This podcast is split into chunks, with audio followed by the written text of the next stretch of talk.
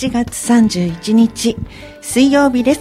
時刻は午後1時を回りました。メディカルセンタードクタートリーの心と体の SDGs のお時間です。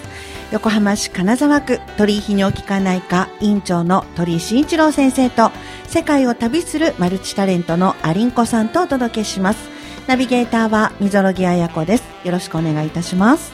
ドクター鳥居の心と体の SDGs 皆様の持続的な健康を目指して今日もやっていきましょうってことですね。はい。MC のアリンコです。海が近い自然豊かな金沢区。金沢区にはいろいろな人が住んでいます。そして仕事をしています。横浜の南金沢区の人と人地域と地域の点と点をつなげる。過去現在未来の信頼の架け橋を作る。ゆるい健康番組やっていきましょうということでアリンコもお手伝いします。はい。はい。今日はもう1月最終日です。早い。本当に早い。ね。でも今日は春のように暖かいですね、ね。先生、外。もう本当にね早早いね。もうこの前ね、うん。1月になったかと思ったら、そうね。もう31日経っちゃったってことね。だねもう花粉も飛んでるみたいですしね。私花粉出てますよ。そうね。はすいはい。はい。えー、ということで今日のテーマ。まあね、料理ではね、まあ、イタリア料理とかフランス料理とかね、あのありますけどね、はい。まあ、いろいろこう対比されて言われることもあるんで、うんうん。どっち派ですかみたいなね。ちょっと聞いてみたいですね。はいそうですね。はい。はい。はい、えー、ラジオをお聞きの皆様からもメッセージをお待ちしております。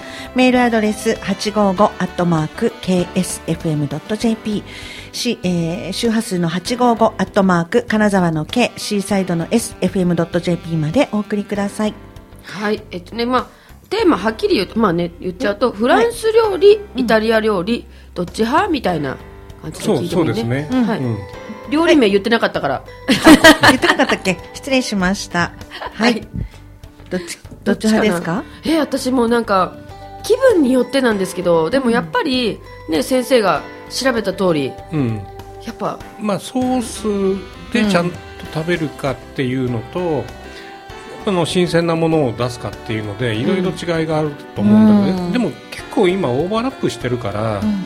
これここまでがイタリアとかここまではフレンチじゃないけどやっぱりパスタとピッツァを出すとやっぱりイタリア料理になるかな、みたいな。ですね。そうですよね、はい。なんか炭水化物がメニューの中に入ってると、うんうん。イタリアンで なんかこうメニュー、ねご飯と一緒にサイドにパンが置いてあると、うん。フレンチみたいな、今イメージありますよね、そうですね。合わせるワインとかもいろいろね楽しいですよね、そうですね。いただきたくなりますね。ランチもいいですよね。はい。はいそれでは、えーどうぞメッセージお待ちしておりますので、お願いいたします。それではここで曲お届けしましょうか。そうなんですけども、はい。えっ、とこの先週のえっ、と、金曜日に、うんはい。あの東京の赤坂で、はいまああのスナックであの新年会をやったんですけどそこにあの歌手の方が2名はいはいいらっしゃってまして、ええ今日はその1人野上浩二さん、まあ、天神橋っていうのは有名なんでみんなでそこでワイワイこのカラオケを歌うっていうのが習わしになってるんでこれを聞いていただければなと思います。はい。はいはい楽しみにお聞きしたいと思います。では、野上浩二、天神橋、お願いします。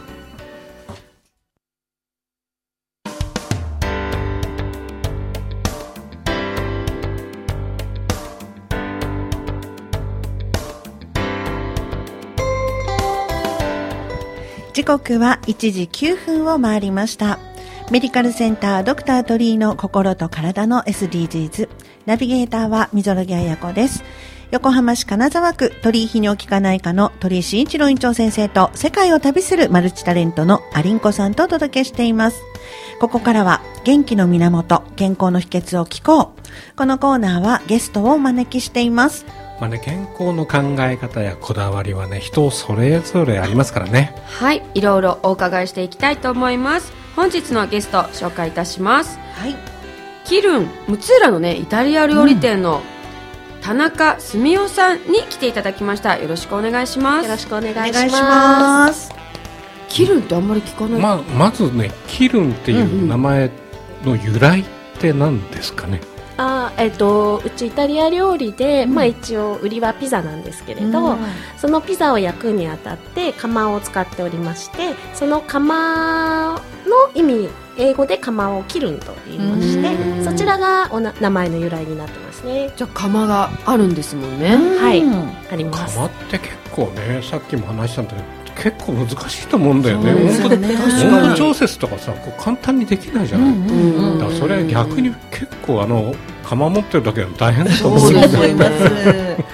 ねえ。でまず場所なんですけどね、ははい。いはい、教えていただけますか？あはい、えっ、と六浦の、えー、京急六浦駅から徒歩5分ぐらいのところにある、もう本当に住宅街の中のうん。普通の家の一角でやっております。うんあのね言えないけども先生行かれたんですよね。23回かなおー。あ言ってますけども、うん。あの絶対たどり着けないと思う。えちゃんと調べていかないと。そうなんですね。えでも徒歩5分ぐらいなんですよね徒歩六浦駅5分だけどまっすぐまっすぐ行って5分じゃなくてちゃんと住宅街の中をこうしっかりあのナビを見ながら行かないとたどり着けないと思うんでちゃんとみんなあの調べていきましょうね。を見ながら行った方がより正確にいけると思います、はい。ですよねはい、はいそうです。その通りです。今伺っただけでもね、ちょっとワクワクしますよね。ねどんなとこかなと思いますが。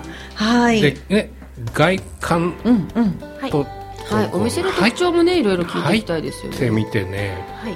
びっくりするよねあーまあ一軒家なんですけれど、うん。まあ入り口に格子戸がありましてその格子戸を開けていただくと、うん。まああのちょっと廊下が外廊下があって。なんか見た目京都っぽいといううん。か、あそうですね。和風モダンなイメージです。ね、ね。なんか日ね本家屋的な入り口ですよはね。でそこを開けて一ドア開けてお店に入っていただくとちょっと洋風のイタリアンのお店があのあるっていう感じのイメージで作ってます、席数としてはどのぐらいあるんですか？席数は、はい。えー着席で11席うんの小さなお店になりますね、えはい。テーブルえな11席ってことはカウンターもあってテーブルもあってですか？そうですね。テーブルが4名席のテーブルを1つと、うん。2名席が1つとあとカウンターに5名様横並びでお座りいただけます。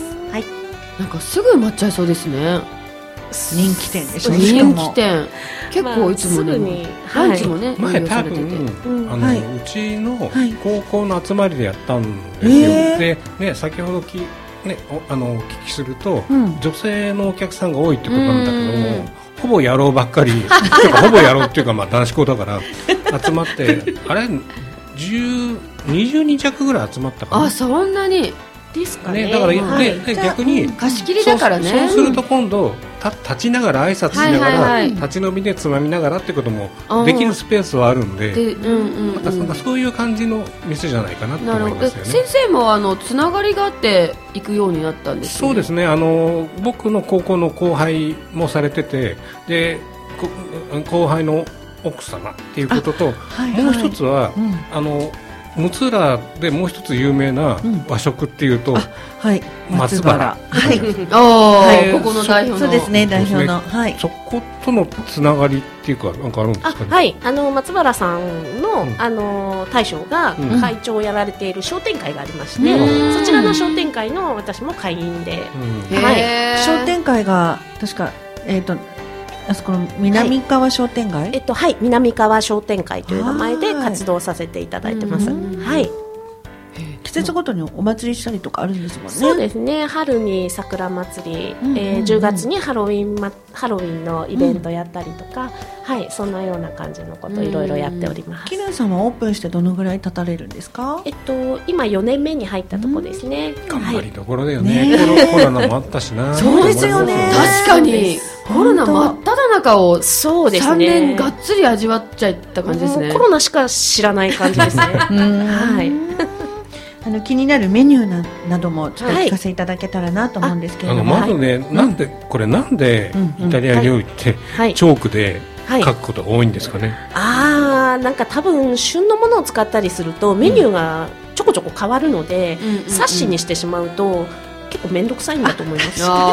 なるほどね。そういちいちあの、うん。またプリントし直してとかっていうのが面倒くさいのかなって思います。なるほどなるほど。なんかイタリア料理とか、うん。まあはい。こういうなんかロなんかこう駅から近い地元のお店って、うん。やっぱ地元のお野菜だったりお魚だったり使ってくれると嬉しいから、やっぱこうやってシーズナルでね変わってくれると、うんうん。臨機応変に対応してくれると何回も通ってって楽しいですよね。でね。そうですあよね。のこの前ランチメニューはい、いただいてきたんですけどえも、えシーフードとキノコのドリア。これはいいよ。ね。うん、ディアボラ。それからクワトロフォルマージ。フォルマッジ。あと明太子のピザ。あバタースパゲティわかる？ディアボラとクワトロフォルマージ。何ですかね？わかんないよね。はい。どういうことですか？なんだろう。あはいあのどちらもピザになりますね、うんあそうなんだ。はい。ディアボラはまあ悪魔という意味なんですけどはい。あの辛いピザになります。トマトソースベースの辛いチョリソーとあとイタリアの唐辛子をままんべんなく振ってあの焼き上げたものですね。でクワトロフォルマッジは4種のチーズのピザになりあます、だからクワなんかクワトロだもんね。蜂蜜かけたりする？あのブルーチーズと蜂蜜がすごい相性がいいのではい。お好みで蜂蜜かけてお召し上がりそうねあのお好みでっていうのを俺聞き忘れて、最初に出てきた時に、うん味変考えないでまずかけちゃって後から後悔したの 先生もそういうことあるんだ。ねえ。可愛らしいですね。へえ、お料理も、ねでスイーツもうんうんスイーツもお作りになるんですか？あそうですね。はい。一部はちょっとお取り寄せしてますけれどうん。あの大体自分で作ってます。うん。どういったものをえっとまあ一番人気があるのはピスタチオのティラミスですかえね作ってるんですか？はい。すごい、ねあとはまあ季節のフルーツを使った自家製のジェラートとかうん。そのあたりを作ってますね。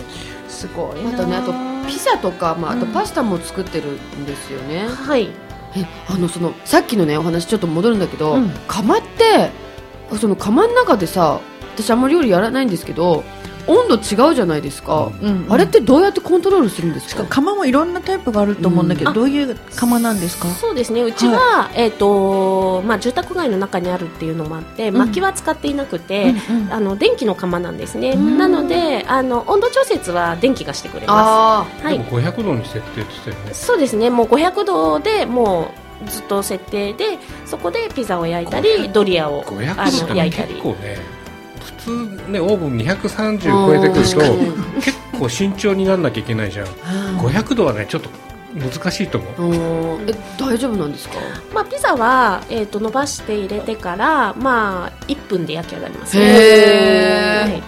でこう場所を変えたりとかしながら。そうですね、まあ、ピザの裏側に焦げ目つけたりしなきゃいけないので、うん。まあ、回しながら焼き上げていく感じですね。うん。え先生あとはどんなもの食べたんですか、あのあとね前菜がね素晴らしいんですよ、うんうん。これ前菜見ちゃうといやこれやっぱり女子がこう集まりやすいというか、はい。お写真見せていただきましたけどね。うんそうなの。すごい。器も可愛いですよこねのこの前菜この前菜はねあかわい。い4種類？スープも美味しいよね。スープ入れて5種類、本当だね。なんかちょこちょこちょこっと置いてくれて、うん。その中にスープも置いてくれる。えこれランチメニューですか？ランチです。こちらはいでここだわりというのはありますか？まああのースープまあ、前菜は夜も出せるような前菜なんですけど、スープはランチのために仕込んでいて、うん。まあ、そのスープがなんとなくサイドメニューじゃなくてしっかりあの喜んでいただけるようにと思って日々仕込んでます、へそのスープとにパスタとかのねランチメニューなんですか、はい。えー、と今の前菜4種類とスープがついてそれの後にピザ2種類パスタドリアからお一つお選びいただく形のメニューになりますね、まあ、これワンオペでやってるんですよね。はいそうです。これびっくりするよ。びっくりですよね。11席をワンオペフロアもなしですもんね。そうですね。一人でやってます。あの開店時間、はい。な何時にオープンして、はい。えっとランチは11時30分オープンで、うん。2時にラストオーダーをさせていただいてますえそのランチメニューは大体おいくらぐらいの予算からやってるんですか、えっと、1200円からお料理のメインによって1600円ぐらいまでおー。リーズナブルですね。リーズナブル。いいですね。ありがとうございます。でも一人？一人あのあだからねあの一人でやるときはうん。ちゃんと、あのこの前も大人数で行ったときはちゃんとうん。あの酒前ぐらいまでは手伝って。いやいやいやいやそんなことはないですよ。そそれはね。そんなそうとんでもござい。ませんうんいやいやいや。でもみんながやりたくなっちゃうんでしょうね。やりたくなっちゃうのきっとね、ありがとう美味しいし確かに。ねっていう感じでアットホームでいいですねねそういうところも。うん。でねあの、はいキルンを始めたきっかけって、まあ、学生時代からいろいろ一般企業にも勤められてるんですけどもポッとこうなんていうのかな飲食業を始めるっていうわけにはなかなかいかないじゃないですか、うん。それでどういう修行というかなされてますかね？えっと13年ぐらいいろいろなお店の飲食のお店でお世話になっていて、であの3年半前ぐらいに、まあ、六浦に引っ越してきた時に、まあ、お店を始めたという形です、ね、それはイタリア料理のあれですかね修行ですかね。えっと、最初はフランス料理のビストロからお世話になって、まあいろいろ経験させていただいて最終的にはイタリアンうんでも結構フランス料理の方も長かったんですよフラねンス料理は45年ですかね。うん。なんですけどその時はまだあのサービスの方でお世話になっていて、でそこからいろんなお店に行くに従って作る方に変わっていった感じですね、はい。やっぱり作る、あはい、作る方になられて、はい。お喜びとかやっぱりありますか？全然違うこうサービスとまた作るのとまた、そうですね。ね感じるものが。そうですね、うん。まああのどのお店うもん。そんなにすごく大きなお店ではないというか、うんうんあのち箱は小さめだったのであの作りながらお客様にも接客をしてお出しするっていうのも両方やってたりとかしていて、まあその召し上がって喜んでいただくお顔もすごく近くで見れたの見られたのでそういうところはすごい楽しかったです。ね。はい。だからなんていうのかな。オープンカウンターのクローズドキッチンみたいな感じで顔を見ながらタイミング合わせながら料理も作れるしでも話がするためにこう出てこれるっていう微妙な作りなのと、いあのいい意味でも悪い意味だけど結構なん無駄が多く綺麗に作ってあるって言ったらいいかな。ただ食べ食べてこれ食べてくださいっていうそうじゃなくてこの空間の中でねなんか楽しいことが起きるんじゃないかなっていう空間を最初から作り上げてるっていうところがねすごいなと思いますよね。雰囲気作りもねすごくお店って大事ですよねそうですよね。ありがとうございます。えーはい、えまたあの、ね、楽しいことだったりとか、まあ、元気の源なんかもね聞いていきたいなと思うんですけれども、そうですね。えだめちゃめちゃ忙しいですけどはい。健康大丈夫なんですか？そうそう。だってあのランチがね11時半からでしょ？そして14時にはおラストオーダーって言ってたけどはい。夜は何時からでしたっけ？5時半から9時ラストオーダーですね。片付けとかさ、はい。しまあ、次の夜の仕込みとかちょっとやってたらさすぐじゃないですか。すすぐですね。日が変わります。って感じ。ね。まあでもあのーなんだかんだ寝てます。大丈夫。大丈夫なんですか？大丈夫です。え元気の源、え僕ねこれ、うんうん。興味持ってるのは元気な源でうん。これ発酵料理ってね書いてあるんですよ、うんうん。イタリア料理でなんか発酵料理を はい。こう前面とか前に出す料理ってなんかあるんですか、えっ、とうちのうん。料理で発酵食を使っているのは、うん。まあ、私の友人が、あのまあえっと起業して、販売している玉ねぎ麹っていう、えっとまあ、あの一般でも全然作れるんですけれど、うん。そちらをお料理に入れたりすもちろんあの麹ねはいあでも美味しそうだな、うあの鳥居先生が食べていた、くださった、うんあの人参のラペとかは、あの玉ねぎ麹使ってうんますね。柔らかくなったりしますよね。あこう一味変わりますよね。まろやかですね、うんうんうん。であのスープとかにもコンソメの代わりに使ったりとか、あなるほどね、はい、してまあすなんか玉ねぎの甘さとかも出そうですよね。ありますね。はい。ご自身がいいと思っていらっしゃるものはねそうやって取り入れるんですね、うんそうですね。発酵食にね。ね。あと納豆も食べてるとか。え納豆豆腐とか、うん。キムチとかそういうのがももう常に、キムチもね。常に食べてますね、な納豆ってさあのイタリア料理とかに使いたいけどさ そうそうそう。納豆が嫌いな人もいるだろうからね。そうですよね。え、うん。なんか納豆ピザとかってありません？なんかパスタあ納豆パスタはねありますね。ありますよね。うん、ピザもやろうと思えば全然チーズとも合うと思うんで。あえで納豆あなるほどね。合うんだ。合うと思いますね。あの僕あの余談だけどドライ、あなんだっけフードドライヤー持ってるじゃない何ですかフードドライヤー。乾燥かうん。する、あえそうなのああれで納豆は結構ね、合う。へえ乾燥お納豆を豆にするの？使うお豆にしてつまみに食べると納豆はドライヤーいいですよ、すごっ。てか先生何でも持ってますね、うん、何でも持ってますね。すごいね。えじゃあもうやっぱり健康に今続けられてるっていうことですよね。そうですね。まあ好きで食べてるのがたまたまそういうものが多いっていう感じですかね。あとなんか免疫力を落とさないようにっていうのは気をつけてることってあるんですか？まあやっぱそその発酵食食べ物？食べるっていうことと、まああとこれ大事よねでもね。そうですね、うん。それがまあほとんど風邪ひかないので。すごすいごい。あとあれですよね地元は金沢区じゃないってことなんですけども金沢区のいいところとか好きなところとかありますかね？あーはい。あのー引っ越してきてからお店やってるのであんまり出かけられないんですけど南部市場すごい好きでよく行ってます、やっぱ食材買いに行ったりとか。食材買いに行ったりとかなんかあのーチャイハネさんとかあるんでそうですね。そういうところはい。ちょっとフレグランス見たりとか、はいはいはい。まあ主にお店のことで行くんですけど楽しいです。いろいろ楽しめますよねお店いっぱいあるからね。はい。えあと地元のお野菜とかそういうものはどうやって買ってるんですか？えっと、地元のお野菜を、あのーし将来的には使いたいんですけれども、うん。あの今はちょっとそこのルートがないので、うんうんうん。あの普通に、えっとまあ、昔の後輩の子の働いている八百屋さんから配達してもらう感じなんですね。まあでも地元もねこう、まあ、三三浦とかね、うんあの辺は結構いいものがあるからまたそれをこううまくこう、うんねを入れていくと。作りながら行くのもいいかもしれないですね。あのこうまあ桐生のね将来像って書いてある、はい。まあねり立派なこうまあ4年目ですよまだ。すごいね。この先ねどうしようかってさっきね相談してたんですけど あとだってあのソムリエあそうですよね。ソムリエだし。あのアドバイザーの方を持ってるんですよね。そうですね。はい。もうずいぶん昔に取ったものが。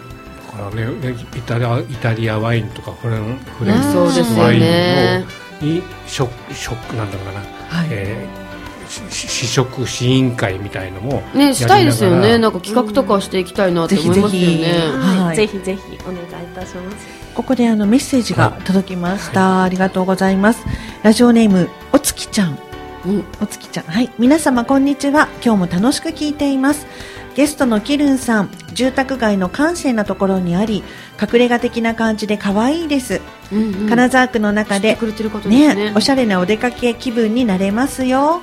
アットホームメニュー豊富笑顔で迎えてくれます1回では足りないので何度も行ってみたいお店だと思います。ラジオ応援しています。ということですごい嬉しいメッセージ、ね嬉しいありがとうございます。おつきちゃんね行かれてるんですね。だからね、うん常連さんからねメッセージいただいて。笑顔で迎えてくれるっていや まさにそう今日ももうビッグスマイルでね。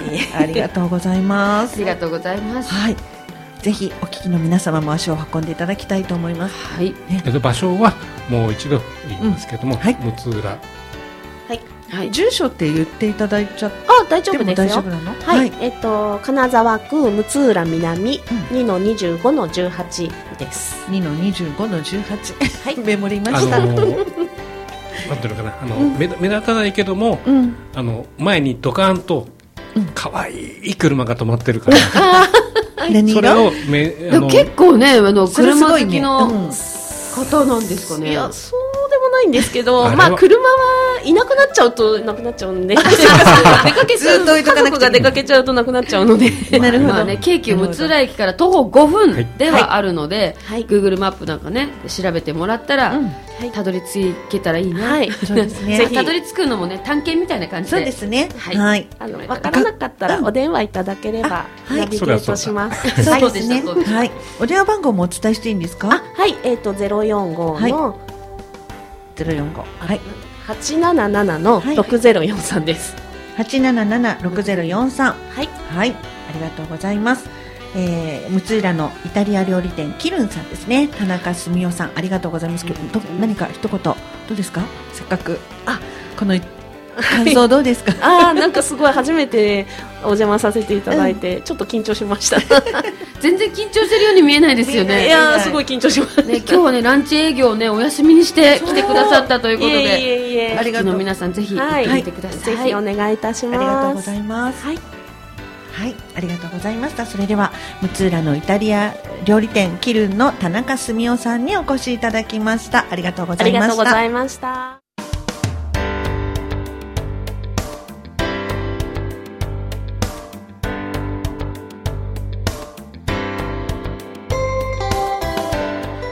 時刻は1時33分を回りました。メディカルセンタードクタートリーの心と体の SDGs ナビゲーターは溝呂木彩子です。ここでお便りをいただきました。鳥居先生、アリンコさん一緒によろしくお願いします。ますはい、ラジオネーム高尾さん。えーいつも楽しく聞かせていただいています。ありがとうございますありがとうございます。フランス料理とイタリア料理、どちらが好きかですが、私はどちらかというと、イタリア料理派です。イタリアンはシンプルで、えー郷土料理や地方食の強い料理を現在まで守り続けているイメージで、フレンチはバター、チーズ、生クリームを使い、ソースなどを使ってアレンジを加えた料理というイメージです。先生がね、おっしゃってた通りですね。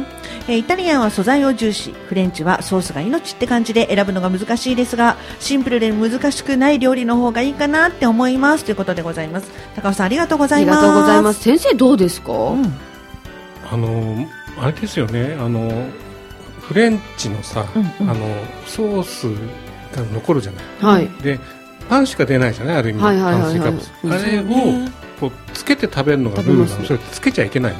あれどううんどっちなんとですか？一般的には、うんうん。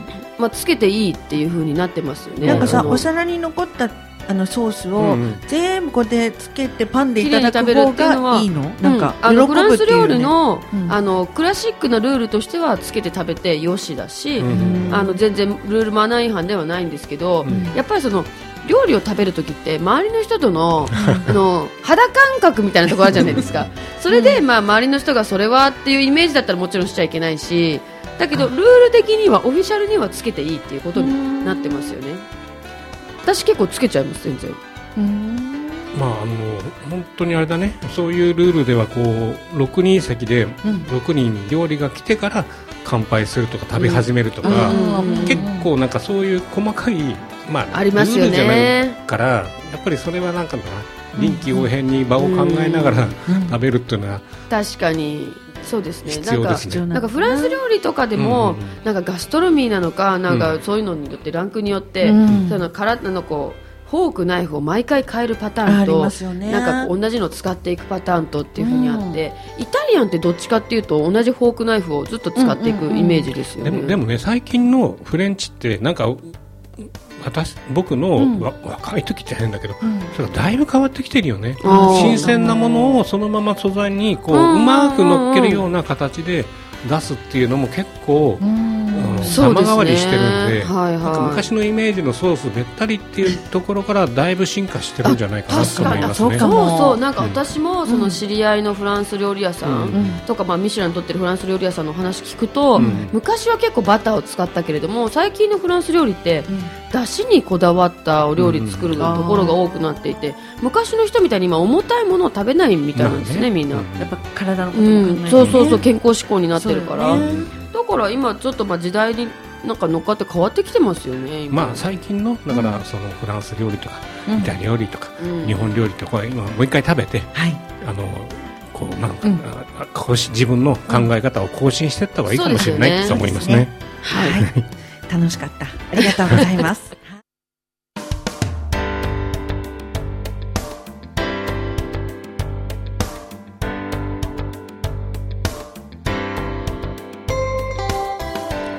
刻は1時40分を回りました。メディカルセンタードクタートリーの心と体の SDGs です。えーここからはドクタートリーの何でも医療相談室のコーナーです。鳥居先生が院長を務めていらっしゃる鳥居泌尿器科内科では、ここに適した治療を共に考え、皆様が健康に過ごす日々をアシストしています。はい。リスナーの皆様も病気のこと、健康のこと、気になることがありましたら、メールアドレス 855-ksfm.jp、周波数の855、アットマーク、金沢の K、シーサイドの S、fm.jp に送ってください。ドクタートリーがお答えします。ということで、はい。まあな今日のね曲奏なんですけども、はい。演歌とかムード歌謡で僕のまあガチこう好きな方向うんに走っうんてるんまあ、ですけども、クラシックとかも詳しいですけどね、先生ね。あの最初お話しして、えーと赤坂のとあるスナックでいつもの新年会なんですけども、うんあの長年いらっしゃってる雪沙織さんもはい。一緒にいらっしゃって、結構ざっくばらんにカラオケとかもやってくれるんですねす。ね。で先後半の、まあ、3曲は雪沙織さんの、まあ、代代表曲。を選ばせていただいてるんですけども、結構ね面白い方であのバカ殿とかにも出てたんですよね出てましたね。私13歳でございますとか言っていつも殴られてたって役もあってだけどねあのいろんな回では、はい。彼女三味線もきっちり弾けるからえそうなんですか？本当にねうまい。だからやっぱりあのな長唄とか、うん。歌も歌えそういう歌も歌えるし三味線も弾けるし。そして童謡とかも歌ってらっしゃいましたよあのやね。安田さんとお姉さんとと。やってるんでうん。さすがあの今でもきっちり声出てる歌手。すごいな。それでバラエティーもできてって万能ですね。万能ですね、でやっぱり先生こういううん交流が終わりだからあの私たちの FM にもサイン入りの CD をいただいたりしてます。持って私も時々流してますけど。持ってきちゃはい。ったのいけなかったかもしれないけど、いいやいや。あの宝ですのでねありがとうございます。はい。えやっぱりゆきさおりさんとね交流があるってことでじゃあ今日はゆきさおりさんもかけているねあの3ということですね。曲有名な曲をあの流させていただきました。先ほどの手紙もなんか可愛らしい曲でしたね。いい曲ですよね。ね、あのさっき、ね、言ってたけども、今あの小鳥を逃がしたらコンプライアンス違反になるんじゃないかなっていう。や野犬になっちゃうとか、時代がね。ね野良猫になっちゃうから、そうですよね、確かに、ね。ダメ野鳥にしちゃダメですからね、今、ね。結構そういうの問題になってますからね、魚も放流しちゃダメだしね、そう。です。まあいろいろ話題が発展してまいりますけれども、じゃあここに戻してまいりましょう。そうそう。あのはい。今日糖質、ねとうまく付き合う方法、はい。先ほどあのアリンゴさんも言ったんだけどもイタリア料理ってどうしてもパスタと、えーうん。うんピッツァ、うんうんあのピピピッツァとピザっていうとさあるのあのえ、違うのピッツァ。なんピザかそのピッツァ。コンコントでピッツァ言わなきゃいけないっていうコントを思い出してこれ今度時間なくなっちゃうから言えないんだけど それを炭水化物をどとうまく付き合うかっていうのはやっぱり量の問題と炭水化物なんかイメージ的に炭水化物を食べると、あのーえー栄養じゃない運動になる、うん。うんでタンパク質は筋肉になる、うん。脂肪は皮下脂肪になるっていうさなんかそういうイメージあるじゃない、はい。あるなんだけどあも現実は、えー、と炭水化物を食べると、余ったエネルギーが皮下脂肪になるんで、うまく炭水化物を少量にして、タンパク良質のタンパク質を少し多めに取る、うんうん。タンパク質も含めて体を動かすエネルギーの元にするっていう食べ方が多分一番いいと思う。そうですよでもね炭水化物って美味しいじゃないですか、であのよくねあの東洋経済とかこの番組でも取り上げてる雑誌に、うん。結構中毒性があるとかあ結構書いてあったんですけど糖はねうんやっぱり血糖が上がるって嬉しいから、ま、満足度が上がるんだよね、うんうんうん。だからそこでどうしても上がるからインシュリンが出る。インシュリンが出るとドーンと血糖が下がる。でインシュリンって血糖を下げるっていうのはどうやって下がる下がるかっていうと結局余ったエネルギーを皮下脂肪に貯めるためにインシュリンが出るって考え方あそうなんですね。だからエネルギー貯蔵ホルモンって考えてもしれない。えうんえ貯蔵しないでほしい場貯合は。蔵しなくていいんといですけど。うことはやっぱり炭水化物をまあ必要以上に取らないっていうのが必要。血糖を上げないっていうのは必必要要だよねな量と必要じゃない量をさ、うん。なんかおにぎり1個ぐらいだったらいいのかなとかさあなんかねグーチョキパーのあれでいくとあ何ですかおグーチョキパーって？なんかあの、えっ、とね、すみません、ざっくりですけど、栄養士の先生に教えていただいたんですけれども、グーぐらいの大きさの炭水化物は量でいいんですって。うんだからおにぎり1個ぐらい。うんうんその代わり、タンパク質はパーぐらい大きい。だから量大きく、うん多く。っていうような。うんそうやって、あの、お昼ね、コンビニで買って食べる人は、じゃあ、あの、なんだっけ、チキンの、なんとか、そうそうだからそうそうやって、サラダはちょおっととかにぎり1個よりはうん僕、あのなんだっけ？あの例えばチキン？チキンの,、うん。あの揚げ物あるじゃない、うん。はいはい。あっちの方が逆に僕は体にいいかなと思っておっしゃる通りなんですよ。うん。その、だから、タンパク質はいっぱい取る方がいいんだって。カロリーで言うとチキンの方が莫大でかいじゃないですか？でもそれが肉となり、うん。あのまあ自分のエネルギーになるから。エネルギーになるんだとするとエネルギーだけを入れるよりはうーん。いいの体にいいじゃあおにぎりより肉まんの方がいいのかな？どうなんだろう？で、あとね、野菜野菜ってこだわるよりタンパク質がいいんだって、やっぱり。そうなんだ。野菜取んなきゃっていうよりもタンパク質。お肉をね。そう。まあ、だから良質のタンパクを食べなきゃいけないのと、うんうんうん。もう一つはうん。プリン体ってよくじゃん。プリン体ね。あービビールに入ってるやつですか、プリン体ってりとか。うん。あの DNA とか RNA とか自分の体の地図を作る。へー。え？物質なんですよ。地図。地図。だだから DNA とか RNA がないとに、うん。はいはいはい。人間の体できないじゃない。はい。だからやっぱりプリン体は体に必要なんだよね。そうなんだ。取りすぎると糖尿とかになりますよね。あまあ、尿酸が高くなるから痛風とか痛風なんだけども、うん。でも取らないとやっぱり自分の DNA とか減っちゃうからなるほど。ゼロにするのもあんまり僕は勧めない。なえプリン体って何に入ってるんですか？ビール？いやビールもさ魚の頭とかいうん。ろいろ小魚のあ頭とか。と鳥のなんかね、煮こごりってよくなんかプルンプルンプルンって冷えたら固まる、あれはそう言いますよね。だから、まあ、何がいいかっていうのも偏らないで、ちゃんとあのバランスよく食べるっていうのは必要なんじゃないかなと思いますよね。なんでもそうなんですね。ね。はいいやーちょっとやっぱりでもちょっと炭水化物取る取る量考えよう今ちょっとと私たちお腹空いてきてる はい。ということで、いろいろお話伺いました。ありがとうございました。メディカルセンタードクター鳥居の心と体の SDGs。ここからお知らせですね。はいお願いし鳥ます。居泌尿器科内科の LINE 公式アカウントは診療時間アクセス電話番号のクリニックの情報ほか症状病気のことなど24時間 AI チャットがお答えします。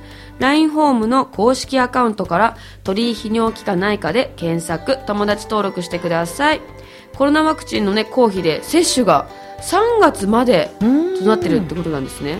公費での接種が3月まで。それ以降は自費になっちゃうのかな、ええ鳥居泌尿器科内科でも接種を行っておりますのでぜひぜひ横浜市のウェブサイトをご予からご予約くださいということですね。はい。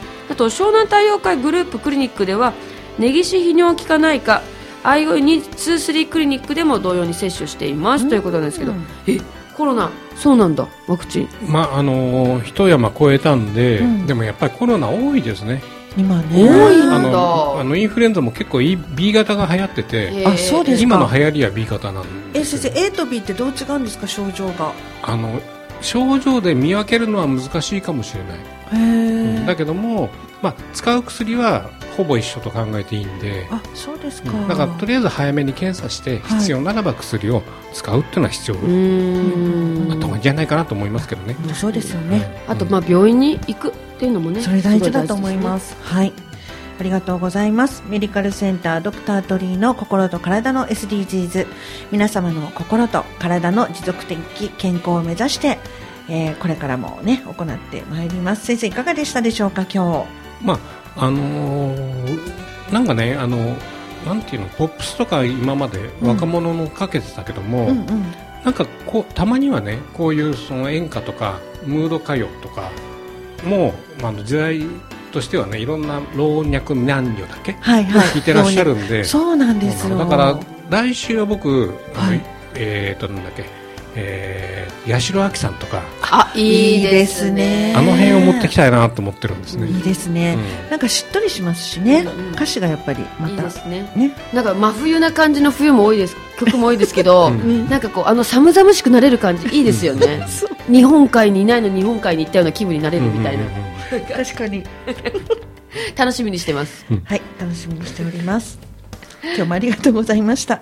この番組は医療法人社団湘南太陽会鳥居泌尿器科内科の提供でお送りいたしました。